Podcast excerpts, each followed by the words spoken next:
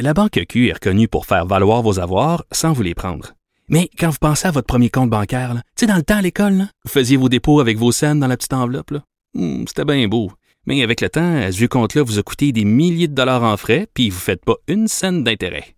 Avec la banque Q, vous obtenez des intérêts élevés et aucun frais sur vos services bancaires courants. Autrement dit, ça fait pas mal plus de scènes dans votre enveloppe, ça. Banque Q, faites valoir vos avoirs. Visitez banqueq.ca pour en savoir plus. Cube Radio. Salut, c'est Charles Tran avec l'équipe dans 5 minutes. On s'intéresse aux sciences, à l'histoire et à l'actualité. Aujourd'hui, on parle environnement. J'ai pas vraiment besoin que tu sois allumé la nuit. J'éteins donc toutes mes lumières extérieures avant d'aller me coucher. On nous le dit toujours, hein, recycler, laver à l'eau froide, éteindre les lumières, c'est comme ça qu'on va contribuer à changer la planète. Ah bon? Bon sans doute un peu. Mais ces petits gestes, est-ce qu'on pense vraiment que ça va changer les choses, honnêtement? Quand on voit les entreprises, les industriels qui, eux, font pas vraiment d'efforts et qui ne sont pas non plus très imputables, c'est clair que ça donne pas envie de rincer ses cannes de thon. Mais bon, mettons qu'on est un bon citoyen et qu'on décide de poser des gestes. Après tout, il n'y a pas de petits gestes, comme on dit. Hein? Ben, en fait, oui. En tout cas, il y en a des plus petits gestes que d'autres, qui déculpabilisent, oui, mais qui changent pas les choses autant qu'on pense. En tout cas, pas autant que d'autres gestes qui ont plus d'importance, mais qui aussi demandent plus d'efforts. Pour savoir lesquels, Hélène Lorrain a sorti sa calculatrice de CO2. Les petits gestes, utiles ou pas? Disons-le tout de suite, non, pas vraiment. Euh, les petits gestes individuels ne pèsent pas trop lourd dans la balance. En se cantonnant uniquement aux choix individuels, ce sont plutôt les gros gestes qui comptent. Mais qu'est-ce que je veux dire par gros gestes? Euh, je parle de gestes qui impliquent changer radicalement des habitudes de vie et faire des sacrifices. Jugez-en par vous-même. Selon une étude publiée dans Environmental Research l'année dernière, quatre gestes ont un impact dit important pour la réduction de consommation de gaz carbonique. 1 Manger végétarien, une économie de 0,8 tonnes métriques de CO2 par année.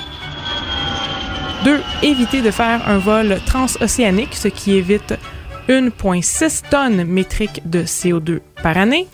3. Vivre sans voiture, une économie de 2,4 tonnes métriques de CO2 par année. Et 4. Avoir un enfant de moins, une économie de, tenez-vous bien, 60 tonnes métriques de CO2 par année. Par curiosité, comparons ce que les petits gestes individuels nous coûtent en tonnes métriques de CO2. Remplacer sa voiture à essence par une voiture hybride. On dirait que c'est un gros geste faire ce choix, c'est quand même changer de voiture, mais bon, quand même, on garde une voiture. Eh bien, ça sauve 0,5 tonnes de CO2 par année. C'est moins que de devenir végétarien. Recycler, on se force pour le faire. On vérifie ce qui se met dans le bac, on lave les pots sales, c'est important. Eh bien, recycler sauve 0,2 tonnes de CO2 par année. C'est similaire à l'économie faite si on sèche son linge au grand air. Changer les ampoules pour des choix éco-énergétiques? Hydro-Québec, rien de moins, encourageait toute la population québécoise à les changer voilà à peu près une dizaine d'années. Eh bien, ça sauve 0,1 tonne de CO2 par année. Utiliser un sac en tissu pour les courses? On sent qu'on fait notre part quand on refuse des sacs en plastique, n'est-ce pas? Mais que l'accumulation de plastique soit un réel problème pour la faune et la flore marine au moins, il est estimé que réutiliser un sac en tissu sauve 5 kilos de CO2 par année, soit 0,005 tonnes métriques. Des pinottes. Il faut aussi considérer que l'étude dont je vous parle ne prend pas en compte les choix sociétaux dont on ne se rend souvent pas compte et sur lesquels on semble n'avoir peu ou pas du tout de prise. Je parle ici de la gestion des déchets des grandes et des petites compagnies, par exemple, ou encore la manière dont on pave nos routes, le choix des matériaux, les véhicules moteurs nécessaires au pavage, l'entretien à long terme, la provenance des aliments que l'on mange hein, chez nous au restaurant. Savez-vous d'où proviennent les pinottes de la O. Henry que vous avez prises dans la machine distributrice à votre bureau? Savez-vous combien de temps le plastique de l'emballage de votre O. Henry va prendre pour se désintégrer?